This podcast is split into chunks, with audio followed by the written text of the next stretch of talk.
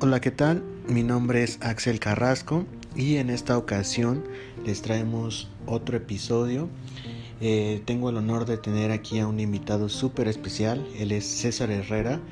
Es egresado de la licenciatura en actuaría de la Facultad de Ciencias de la UNAM y actualmente es consultor Data Analytic en Deloitte. Entonces, demos la bienvenida a César. Hola, ¿qué tal Axel? Muchas gracias por la invitación y por tu tiempo. Este, pues comencemos. No, pues al contrario, gracias por tu tiempo a ti, porque la verdad es que sí, este, es complicado esto, les cuento amigos, de, de grabar un podcast, pero ya por fin tengo el placer de tener aquí a César. Entonces, pues igual para empezar y irnos de, de lleno, eh, me gustaría preguntarte, César, ¿qué, ¿cuál fue el motivo por el que tú decidiste estudiar actuaría? La verdad es que, eh, pues como les comenté, yo lo conozco a César desde hace ya más o menos ocho años en la preparatoria, en primer semestre fue cuando lo conocí y desde ese entonces pues eh, ya se le veía la madera, ¿no? Se le veía la madera de que a él le gustaban mucho las matemáticas y no solamente que le gustaban las matemáticas, sino que realmente era apasionado y que era bueno para esto. Entonces, eh, pues no me sorprende la verdad que, haya decidido estudiar actuaría, pero sí me, me interesa saber cuál fue toda tu historia de por qué estudiaste actuaría y no, por ejemplo, matemáticas, que obviamente a lo mejor yo no sé la diferencia, tú me la podrías explicar, claro, pero eh, pues sí, me gustaría que nos dijeras esa historia y también que nos digas un poquito más a fondo de qué es lo que hace un actuario. Entonces, ¿podrías decirnos esas cuestiones, César? Claro, con gusto. Mira, el por qué yo decidí estudiar actuaría sí es una historia un poco larga. Y es justo porque, como dices, desde que. Desde antes de que yo entrara al CCH tenía una, una infinita pasión por las matemáticas, así como por la historia, ¿no? Pero al final, eh, en el CCH, me perfilé, vi que mi perfil iba más a acorde a las matemáticas, al campo de la, al área de las matemáticas. Entonces, eh, justo en, los, en, el último año de la prepa, de CCH más bien, eh, yo estaba eh, decidido a estudiar matemáticas como tal. O tal vez una ingeniería, que también me llamaba la atención, ingeniería mecatrónica, que de hecho tengo la carrera técnica en, en esa área. Y justo estaba yo pensando en qué, estudiar. Eh, y de hecho, ingeniería mecatrónica me gustaba mucho porque ahí fue donde aprendí a programar y me gustaba programar.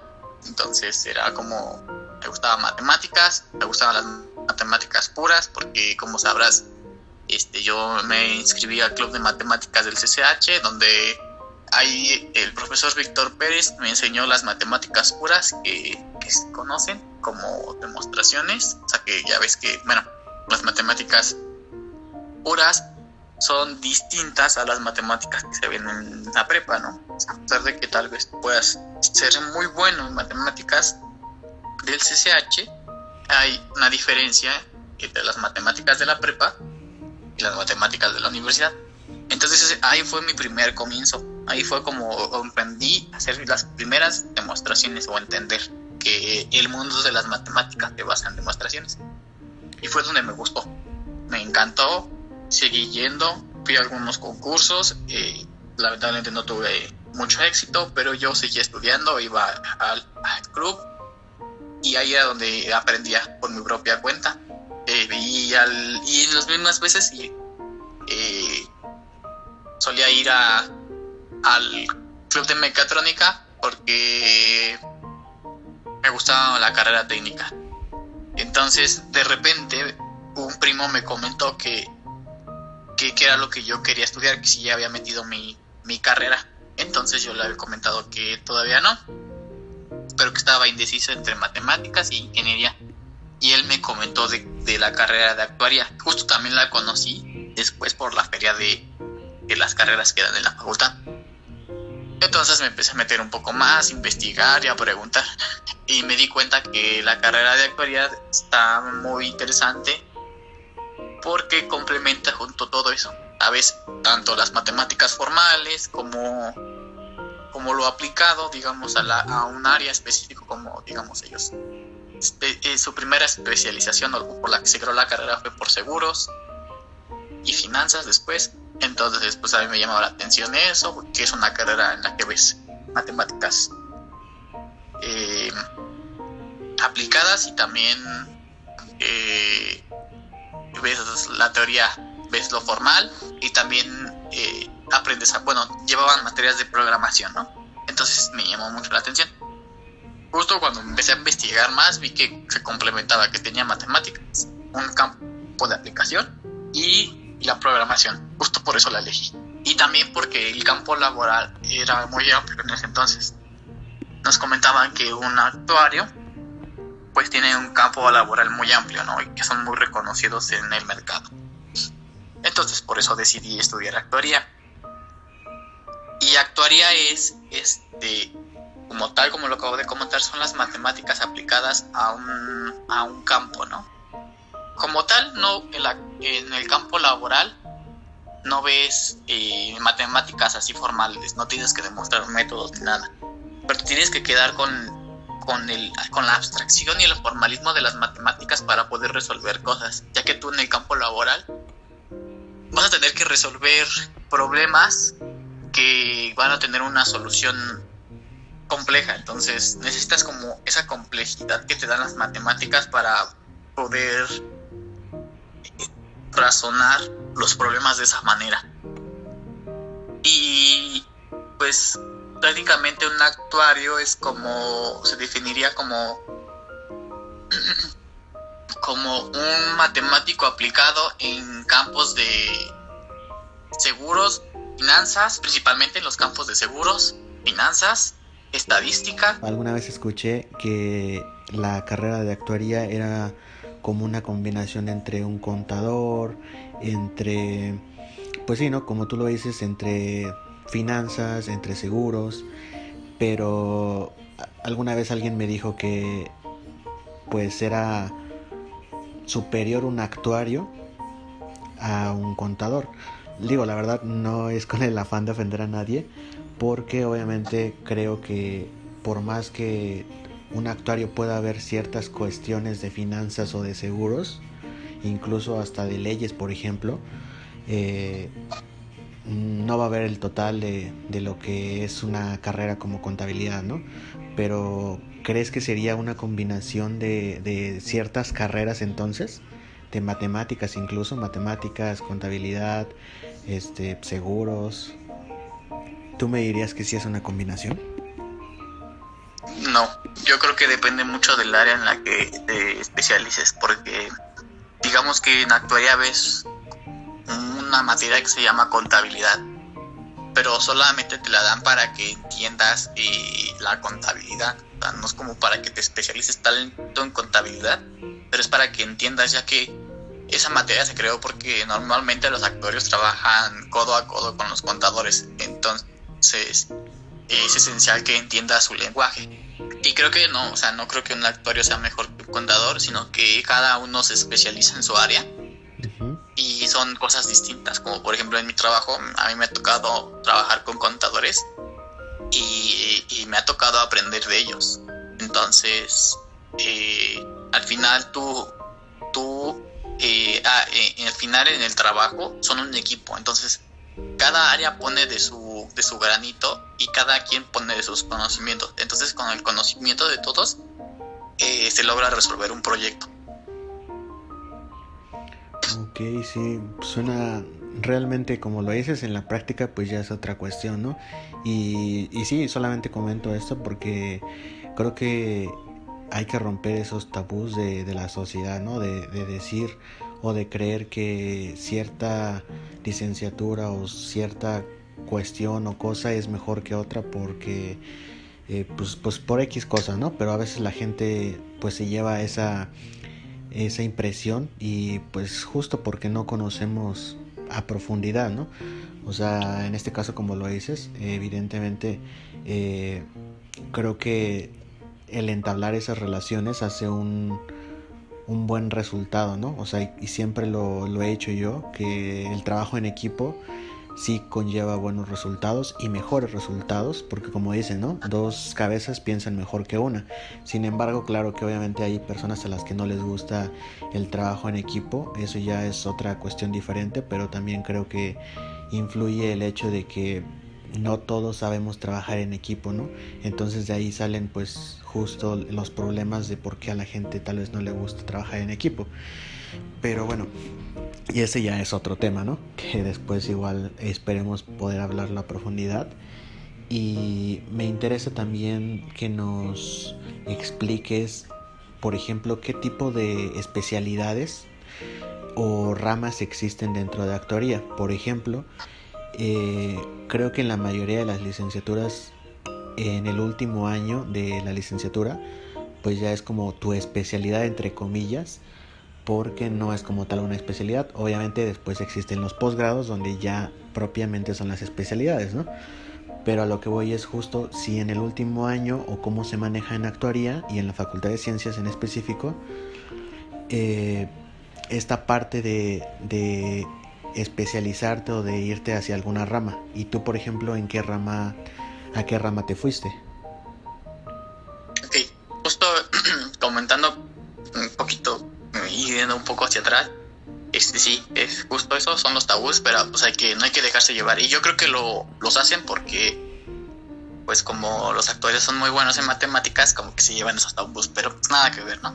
y solamente quería complementar un poco la, la definición, definición de actuaria, porque un actuario es el que mide y cuantifica los riesgos con matemáticas, ¿no? O sea, los riesgos de una empresa, los riesgos de estadísticos, hacen análisis. O sea, un actuario es un, un analítico cuantificador de riesgos en, en, el, en, el, área de matemáticas.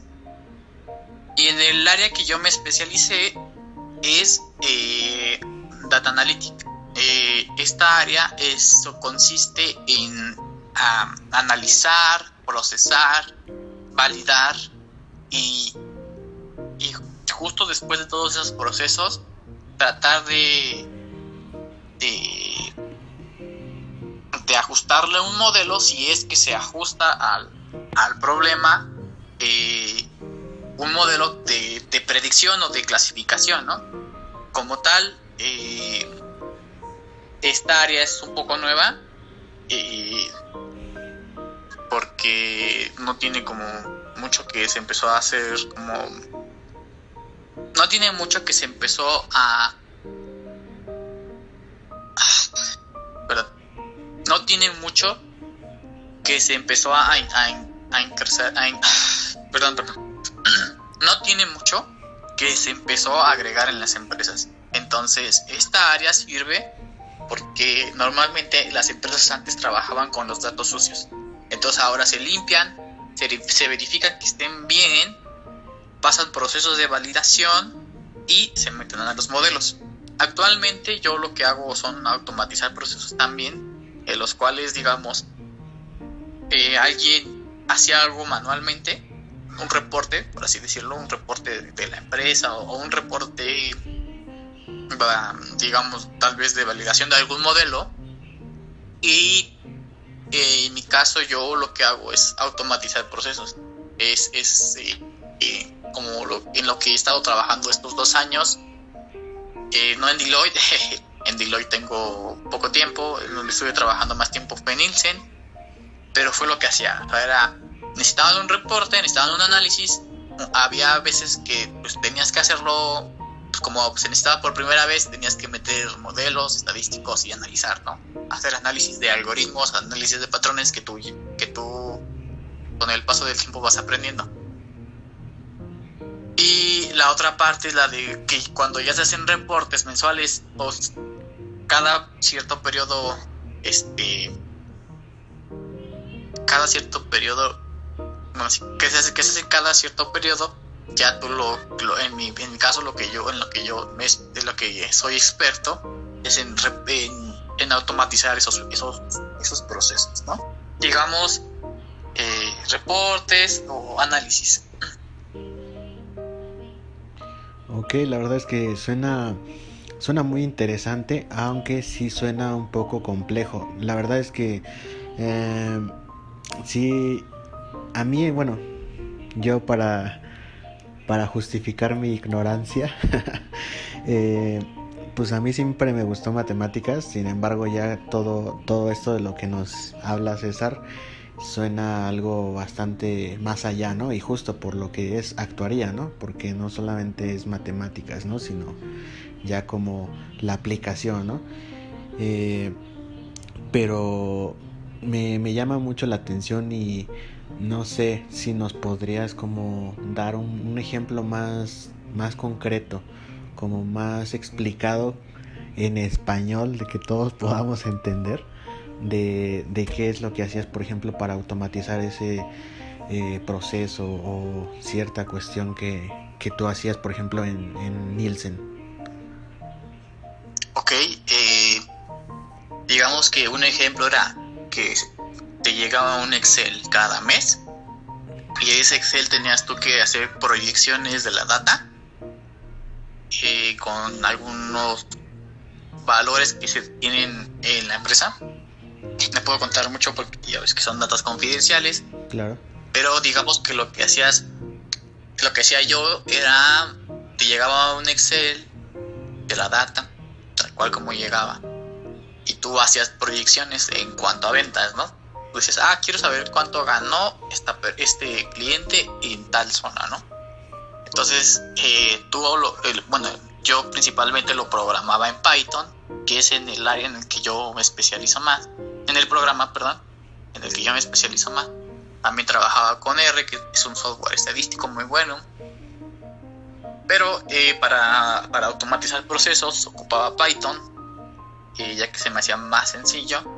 Y me gustaban más las librerías en cuanto a limpieza de la data, ¿no? Entonces eh, me llegaba el reporte, lo leía, los, lo cargaba al, software, a Python. Eh, ahí en Python hacía la limpieza, digamos que quitaba una columna, agregaba datos, multiplicaba, sumaba, agrupaba, le daba formato.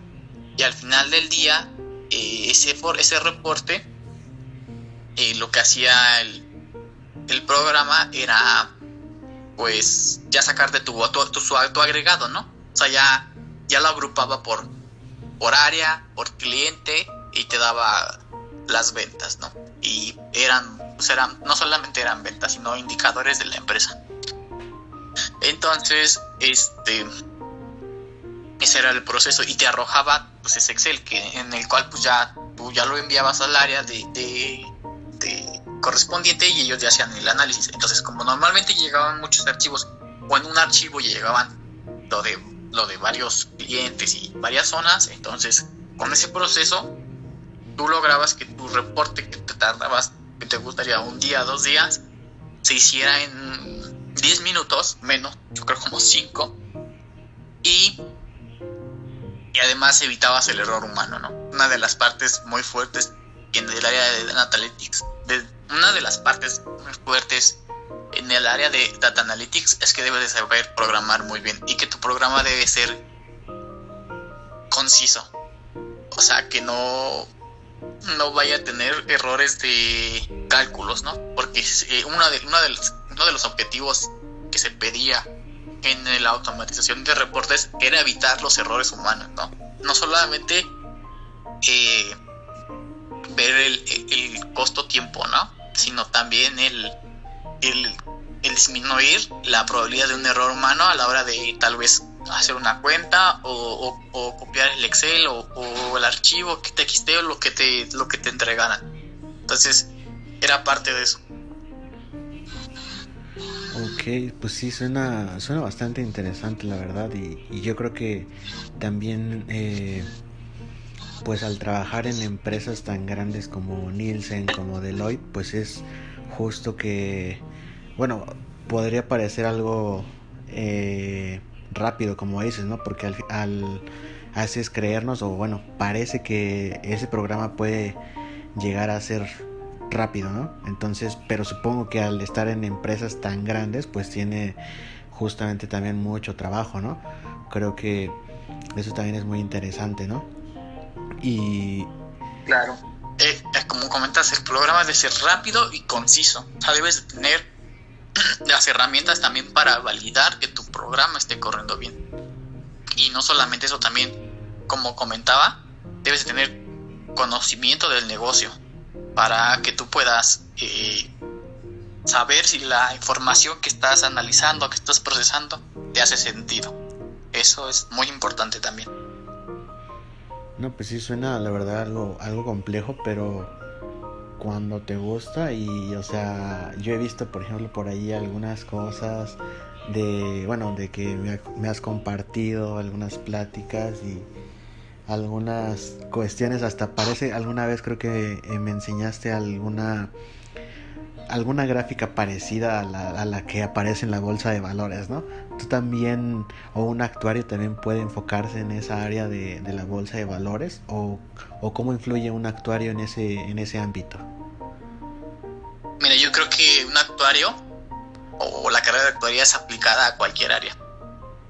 Este, pero sí, sí existe el área de, de especialización en, en inversiones. De hecho, conozco un amigo que se dedica a eso y justo ahí lo que haces es análisis técnico y bueno, puedes aplicar varias, varios métodos, ¿no? Puedes también dedicar eh, a estudiarlo mediante métodos estadísticos, que es lo que se ve fuertemente en la carrera, ¿no?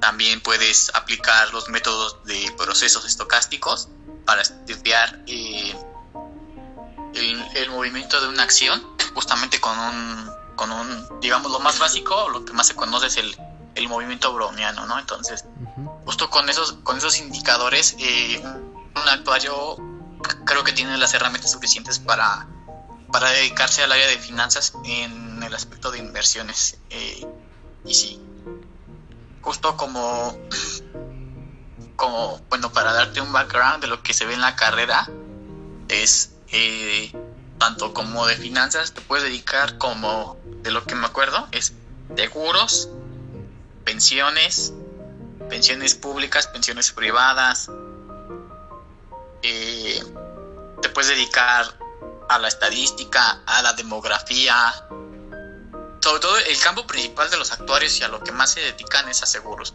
pero hay muchos a los que les gusta la estadística y se meten a esas áreas, como por ejemplo Nielsen, es una consultora que, que los actuarios les gusta trabajar, a los que les gusta la estadística, ¿no? Y realmente hay actuarios que trabajan con contadores, ayudándoles a optimizar sus procesos o, ayudarles a encontrar patrones tal vez en sus balanzas. Entonces te puedes dedicar casi a cualquier cosa. Y más como. Como esa. No sé cómo decirlo. No es como especialización, pero pues sí, como esa área de Data Analytics, te da la oportunidad de trabajar casi en cualquier empresa. O sea, yo trabajé en Nielsen, después trabajé en Hypametrics, después ahorita estoy en Deloitte. Y son cosas totalmente distintas, pero al final el área de Data Analytics va a, al mismo proceso todo, de recibir la información, de, de analizarla, de de tener conocimientos del negocio y aplicarlo. Yo considero que las personas que estudian actuaría deberían tener pasión a las matemáticas y a lo que hacen, porque es, es difícil. Sí es difícil y bueno, en mi caso me costó trabajo, hubo, hubo momentos en los que en lo personal me quería rendir, que dije, sentía que no podía, pero no, al final es este que tiene, tiene que apasionar lo que haces para que tú puedas sobrellevar las, las materias y, y para sobrellevar las materias y, y el ritmo del, de la carrera. Eh, necesitas mucho carácter porque te vas a enfrentar a, varias cosas. Justo lo que me pasó fue que cuando yo entré a la carrera, eh, era muy distinto, o sea, a pesar de que yo he tenido una traducción en, en, la prepa, te das cuenta que la vida en ciencias, o al menos yo que estudié en la facultad de ciencias, eh, es, es, es, dura porque eh, pues muchos reprueban por primera vez, ¿no? Entonces, pues es un mundo distinto, tienes que adaptarte, el nivel es, bueno, dependiendo del maestro que te toque, eh, lo bueno es que a mí en el primer semestre me tocaron muy buenos maestros, dependiendo del maestro que te toque, el nivel puede complicarse por mucho. Entonces necesitas tener carácter para para en caso de que para necesitas tener carácter para no deprimirte o no o no rendirte porque a pesar de que de que puedes fallar pues puedes saber que la puedes a pesar de que puedes fallar pues tienes más oportunidades de, de continuar no tal vez te tardes un poquito más justo yo me tardé en acabar un año más pero justamente ya me faltaban dos materias y por estar trabajando las descuidé un poquito. Entonces me tardé un año más por, por estar trabajando, pero este tienes que tener mucha tolerancia a la frustración porque eh, los maestros de ciencias normalmente son muy exigentes, ya que el campo laboral es muy exigente y debes de, en, el, en el caso te quieres especializar en el área de estadística de, y trabajar en consultoras, debes de trabajar reloj saber eh, saber trabajar reloj y hacerlo bien. O sea, que las cosas queden bien hechas. Y pues sí, justamente con ese perfil, que tengan un buen carácter y que les apasionen lo que hagan, porque así obviamente no les va a pesar. Y aún así, ¿no? O sea, la verdad es que creo que aplica para todo, ¿no? y creo que eso es justo como parte de, de ser pues feliz, de sentirte pleno, ¿no? De, como lo dices tú, si es algo que te apasiona, si es algo que te gusta, pues nunca te va a costar trabajo. O bueno, no nunca, sino te va a costar menos trabajo de lo que le costaría a una persona que no ama lo que hace, ¿no? Eh, obviamente, pues hay muchos factores. Entonces, pues sí, bueno, a, a todo lo que voy es esto de, de creo que eh, es parte de lo que les he tratado de transmitir muchas veces de, dedicarse a lo que a lo que quieren en lo que siempre han soñado en lo que les hace feliz y pues aunque a lo mejor tú como nos cuenta César tal vez no estaba tan seguro de matemáticas o de o de actuaría o incluso de historia porque también en historia o sea hablaba así podía empezar de la independencia y terminaba en la revolución o en lo que fuera y o sea él podía hablar de historia así sin parar no entonces era una persona o es una persona todavía más bien que se le veía ya desde entonces pues a lo que se quería dedicar no y, y por eso yo decía al principio que no, no me sorprendía que, que haya estudiado actuaría la verdad es que también creo que, que él está en lo correcto que que estudió lo, lo, que es, lo que debe de ser. Y no creo que, que haya otra carrera tal vez mejor para él. Y con eso me gustaría preguntarte a ti si tú volverías a escoger actuaría, volverías a sufrir todo lo que, lo que llegaste a sufrir en cuestión, como dices, de frustración, de reprobar incluso materias por primera vez, de pues todas las experiencias. ¿Tú volverías a estudiar actuaría? Sí, sin duda. es una carrera muy bonita. Es una carrera que te hace sufrir. Pero necesitas tener, como dices, un. También se me faltó, me faltó decir eso, necesitas tener un carácter competitivo. Pero un carácter competitivo contigo mismo. De que te demuestres de que puedes más. De que, de que si la vida te, te da barreras, tú las puedas superar. Entonces, sí, sin duda la volvería a estudiar porque me gusta mucho el campo de aplicación que tiene, me gusta la, la atracción, la complejidad que tienen. O sea, es que de verdad la, la actuaría es muy amplia. Entonces, para medir el riesgo o cuantificar los, para, o medir ah, perdón.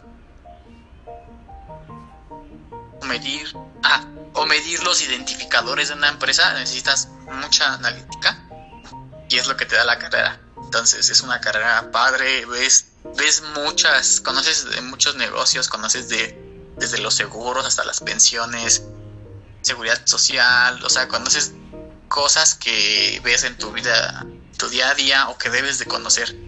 Entonces, es una carrera muy padre, de verdad es una carrera que recomendaría a quien sea que le, que le encanten las matemáticas, que le apasionen. Y, tal vez no solamente que le apasione, ¿no? Tal vez, o que no sea, bueno, más bien, o, o no que no sean buenos, ¿no? Con que le apasione y con que le guste con que le gusten las matemáticas y le guste, no sé, el negocio de, le llame la atención los seguros o, o lo que puedes tú encontrar en la carrera de actuaría, con eso la armas. O sea, es, es difícil, pero lo, lo, lo obtendrías. Y sí, sin duda lo volvería a elegir. Y pues un consejo para los que les gustaría eh, estudiar actuaría sería que le echen muchas ganas, que tengan un carácter así, no, que tengan un carácter fuerte, que no se rindan, que tengan pasión a lo que hagan, que de verdad encuentren que sea lo que hagan, que, de verdad, que de verdad encuentren que es su pasión, o sea, que se den cuenta que esa carrera los va a llevar muy lejos, porque es una carrera que tiene mucho futuro. Entonces, eh, digamos, yo todavía estoy en el área de Data Analytics, pero a mí me gustaría dedicarme a las, a las redes neuronales e inteligencia artificial. Entonces, tal vez la carrera de actuaría no te, no te prepara para eso, pero te da una introducción a, las matemáticas, a las matemáticas formales, al negocio. Entonces, para que tú, tú te, puedas dedicar, digamos, a inteligencia artificial, necesitas saber matemáticas formales, a conocer el negocio, tener conocimientos del negocio. Y eso de inteligencia artificial pues ya se vería como un posgrado, pero también hay materias optativas en las que puedes llevar para justo dedicarte al campo. Entonces sí, yo les aconsejaría que, estudien mucho, que sean muy dedicados, que hagan muchos amigos. Eso es algo súper importante porque en la carrera te vas a encontrar muchas personas que te van a ayudar en, a encontrar trabajos o a, con las materias. Entonces, por ejemplo, algo que yo aconsejaría mucho es que hagan muchos amigos y que, y que trabajen en equipo. Y que no solamente trabajen en equipo, formen buenas amistades. Porque, por ejemplo, yo mi primer trabajo lo encontré porque trabajé de becario y me llevé bien con el jefe. Entonces él me, él me, él me recomendó y, y fue como entré a mi primer trabajo a Nielsen por recomendaciones. ¿no? Y bueno, también por entrevistas, no todos así como que te recomiendan y entras, sino que también tienes que ganarte tu puesto, te hacen exámenes, hacen entrevistas, ven tu perfil, si les gusta, entras. Entonces, pues sí, como recomendaciones hagan muchos amigos, disfruten la universidad, es, es una etapa que vuelve a pasar y que a veces dices, ay, como quisiera estar en la facultad, en los pastos con mis amigos, estudiando. ¿No? O sea, vivan todo un poco. O sea, no todo es tampoco todo estudio y, y no todo es todo diversión. Entonces, hay que tratar de equilibrar eso para que tú puedas tener una vida más plena, ¿no? Y justo también en mi segundo trabajo, que es Alphametris en el que estuve, entré porque un amigo me dijo que estaban contratando, entonces pues me llamó la atención y de ahí, o sea, de verdad que cuando en el campo laboral si tú haces muchos amigos, te van a abrir, te va a abrir mucho las puertas. Entonces, pues eso, hagan muchos amigos, no hagan de menos a las otras carreras, no dejen que el ego de las personas los dejen llevar porque son superiores a otros, porque de verdad puedes recibir ayudas puedes de recibir ayuda desde un contador hasta alguien que se dedica a algo social. De hecho, justo eh, para, para llegar al trabajo en el que estoy, actualmente en Deloitte, eh, me contactaron, ¿no? Entonces aquí sí fue como más como, como un proceso en el que yo solito fui, pero digamos que en este proceso me buscaron, y pasé los exámenes y ya justo después de entrar a Deloitte me llevé muy bien con el entrevistador, justo porque me entrevistaba y luego tenía su número y me pedía que hiciera exámenes, ¿no? Entonces ya cuando me quedé, pues le, dije que, que, había comentado, que me había quedado, ¿no? Pues por la emoción, yo creo que estaba muy feliz de entrar. Entonces estuve hablando con el señor, bueno, con el compañero de recursos humanos y desde, desde ese entonces he entablado una buena relación con él y me ha servido, perdón, desde ese entonces he entablado una buena relación con el compañero de recursos humanos y me ha servido porque me ha ayudado en mi proceso de, de inducción. O sea, hay cosas que tal vez tú no sabes cuando entras a una empresa, pero necesitas un, un como amigo que te explique. Entonces, eso de tener buenas relaciones sociales con, con, con muchas personas es algo que yo recomendaría para la carrera. Otro consejo que yo les daría estudiando actuaría es que no se rindan. Que si no les sale algo, inténtelo. Inténtelo hasta que de verdad lo entiendan. Porque hay materias muy abstractas y muy difíciles que les va a tocar toparse. En las que van a encontrar que, que no pueden, van a sentir que no son que no son aptos para la carrera, que no son, ¿cómo dice Thor? Que no son dignos. van a encontrar que no son, van a, van a creer que no son dignos para la carrera, pero no. O sea, es, es algo distinto, es algo total, normalmente cuesta trabajo.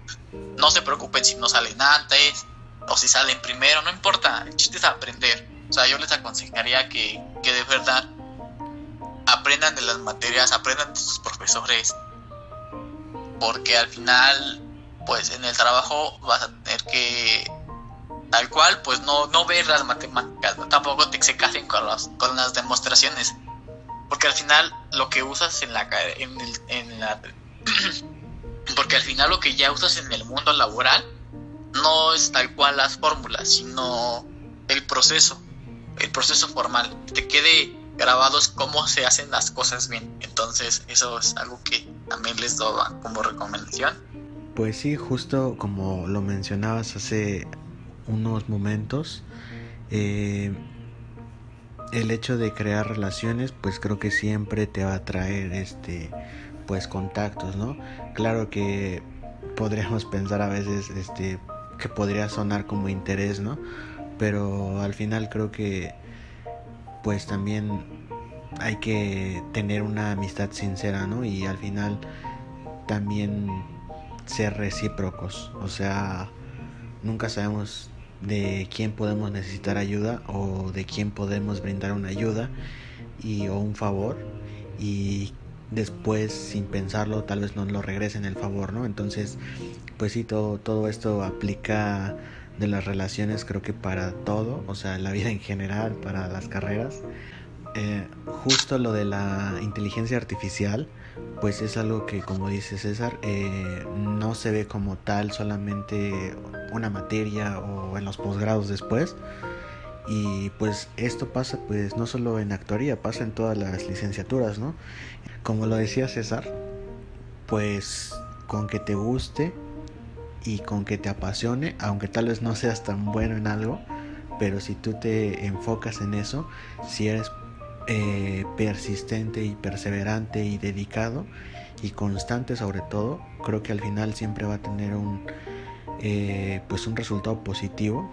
Y a lo mejor aunque si tú empiezas algo y no eras tan bueno, tal vez en algún momento te puedes dar cuenta que eh, como lo es el caso en la licenciatura en actuaría de descubrí en algún momento que en la última en el último año llevaste alguna materia, por ejemplo, lo de inteligencia artificial y te llama la atención y tal vez de ahí te puedes dar cuenta de lo que de verdad te gusta, ¿no? Tal vez sí te gusta mucho matemáticas o actuaría en general, ¿no?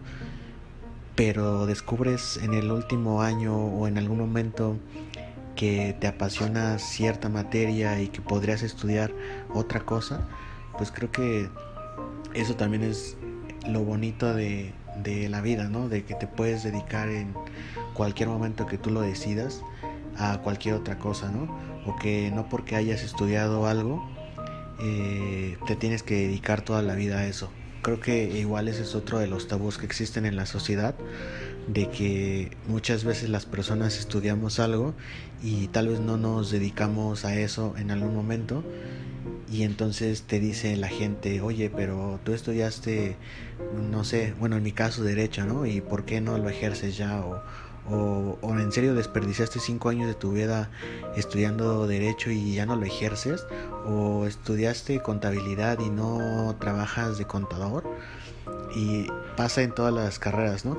Pero a lo que voy es de que no porque la sociedad diga que desperdiciaste como ellos lo ven cinco años o los años que dure tu carrera en estudiarla, no quiere decir que te tengas que dedicar a eso. Si tú encontraste en algún momento pues alguna otra pasión, si encontraste alguna otra carrera que te guste más, pues creo que eh, somos libres de hacerlo. Claro que, que podría sonar un poco difícil, pero pues justo es, ¿no? O sea, si ustedes luchan por sus sueños y si persistes, si eres constante y ves la forma en cómo lo puedes hacer, en cómo estudiar otra licenciatura, en cómo abrir tu puesto de carnitas o lo que tú quieras, pues siempre va a haber algo, ¿no? O sea, va a haber un resultado y no importa que te tardes, como lo dice César, ¿no? Si te tardas tres años o cinco años en terminarla, eh, no importa, no es una carrera, ya todos nos lo han dicho, no es una carrera la vida,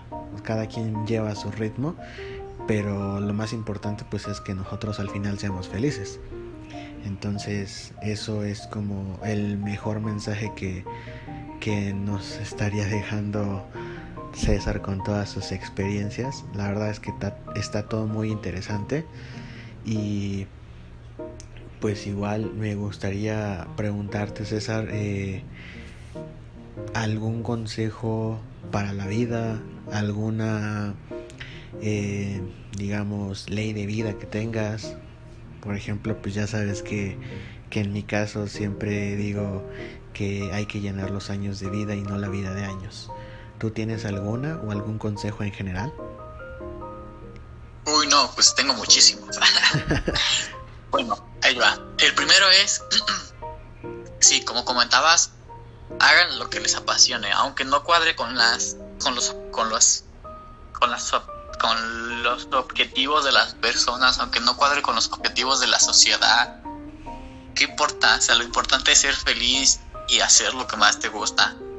Entonces, porque esto va muy de la mano con el otro consejo que les voy a dar. O sea, de verdad, la vida se trata de, de disfrutarla, de hacerla más amena, de, de, vivir felices, porque realmente no somos conscientes del, de la, de lo, del tiempo que estamos aquí, de que estamos vivos, de que disfrutamos.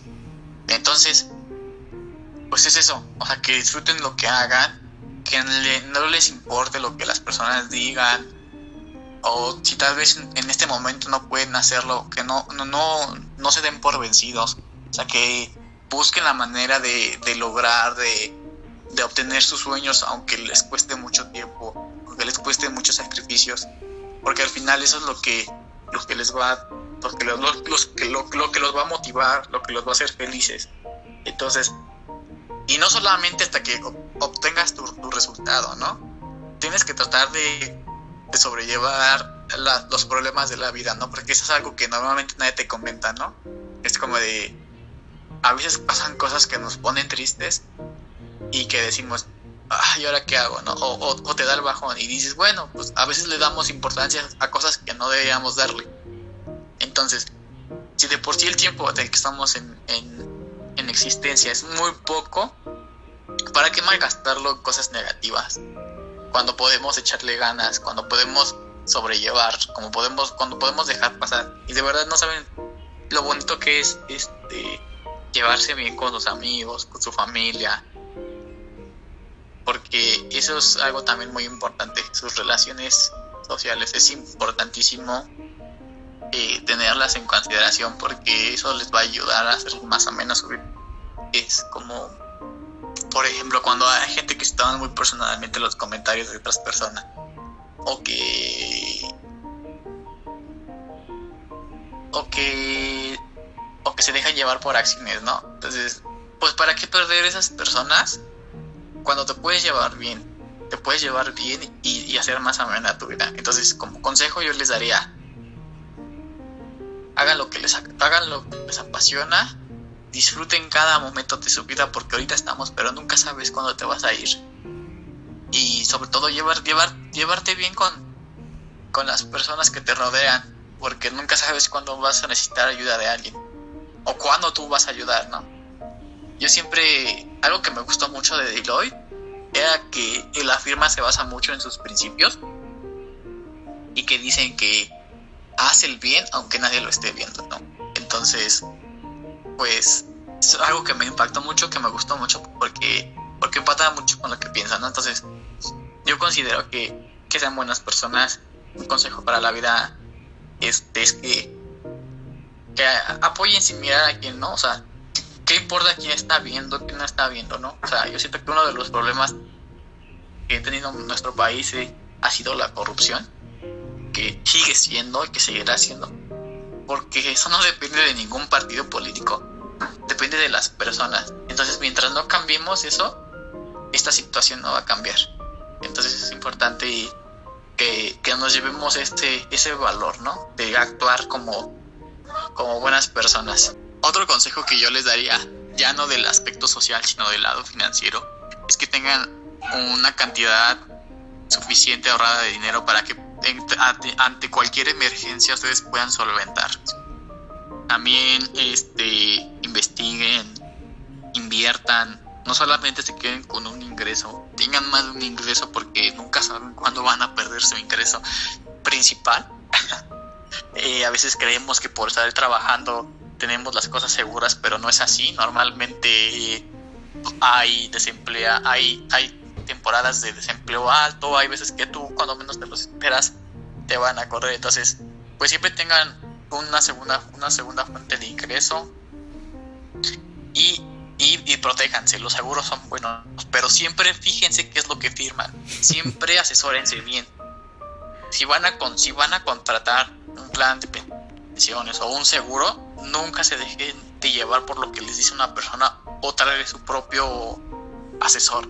Busquen más asesores porque luego eh, te dicen, no, te vamos a dar tal producto y a la mera hora te dan otro producto. Entonces, siempre, y una, bueno, ya firmaste, siempre revisen tu póliza. Cuando contraten un seguro, un plan de pensiones o algo así que son importantes.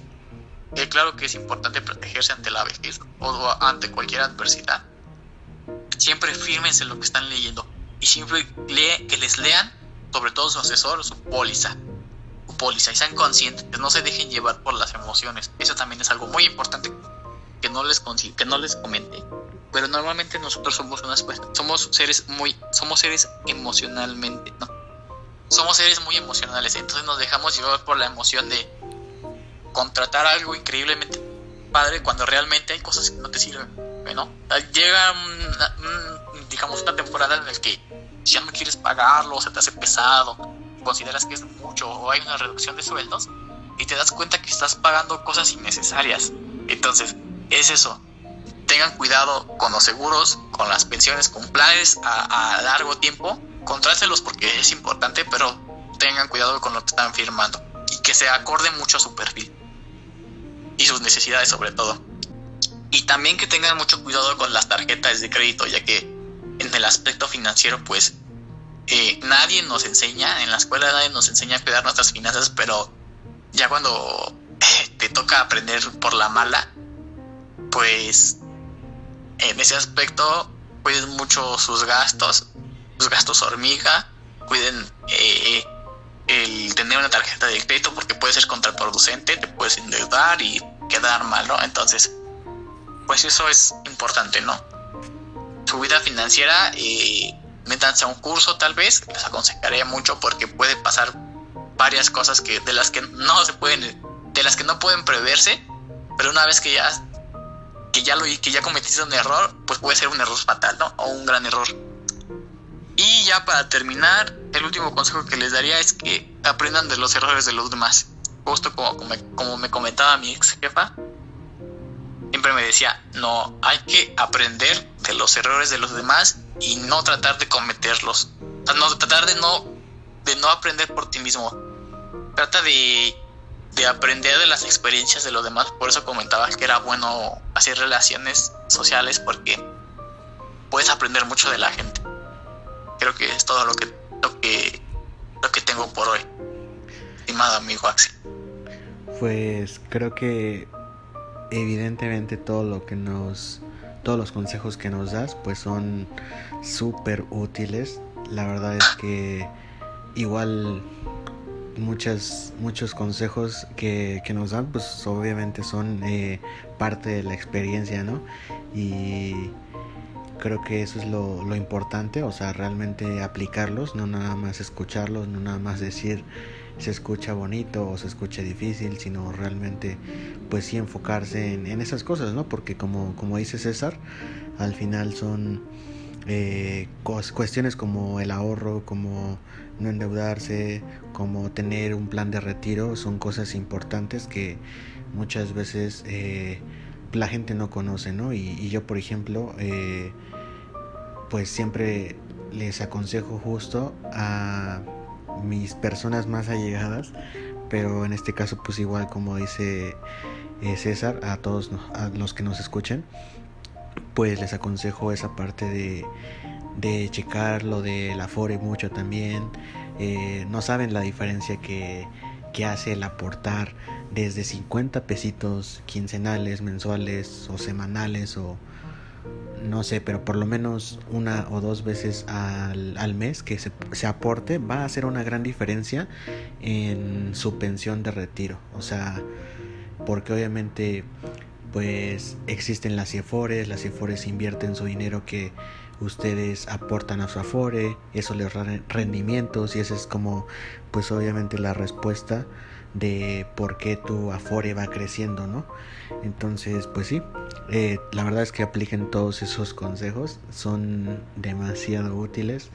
Eh, también lo de los seguros, eh, como dicen, ¿no? Nunca sabes qué, te puede pasar y por más que tú estés asegurado en tu trabajo o pagues tu seguro, no lo sé, eh, nunca está de más tener un seguro porque va a tener a lo mejor una cobertura más amplia, pero sí como dice, ¿no? O sea, y yo como, como abogado o como, como cuasi abogado, porque no me gusta proclamarme todavía abogado cuando todavía no tengo mi cédula, eh, pues sí, obviamente les tengo que decir que lean siempre todo, ¿no?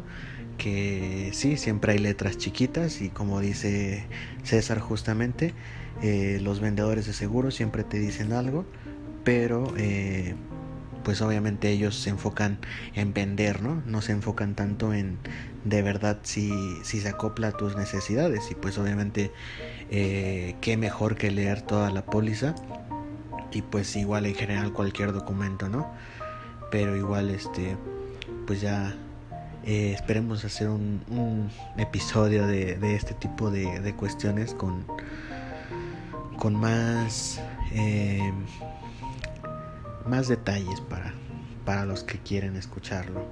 Y pues no, no me queda más que agradecer todo el tiempo de César porque la verdad es que fue una historia súper motivadora. La verdad es que, que él es una de las personas que que me motiva a mí en lo particular demasiado. ¿Por qué? Pues porque él justo ha llevado sus sueños al máximo, ¿no? Entonces, pues solamente te agradezco César de todo tu tiempo y todo lo que nos has dejado aquí. Espero que alguien le sirva y como siempre les digo, llenen los años de vida y no la vida de años. Y pues esperemos eh, vernos pronto en un episodio Así es que, bye.